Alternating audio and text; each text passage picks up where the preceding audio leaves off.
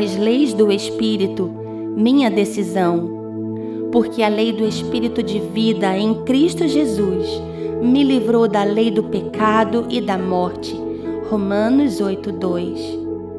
Governo é um sistema de leis que regem a cultura, os hábitos e os parâmetros sociais de um povo. São fundamentos que funcionam como limitadores. Assim também é o governo do Espírito.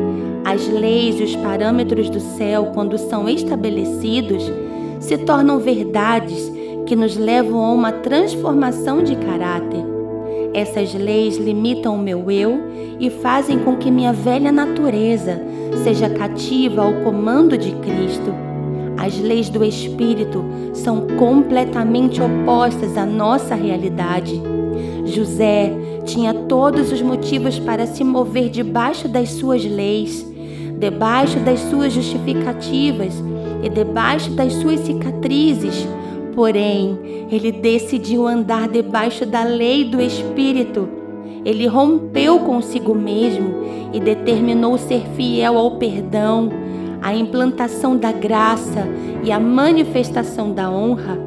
Ele só tinha um sonho, mas um sonho que conectava sua história ao propósito do Pai um sonho que confirmava o propósito da sua essência. Era tudo que ele tinha, era tudo que ele carregava.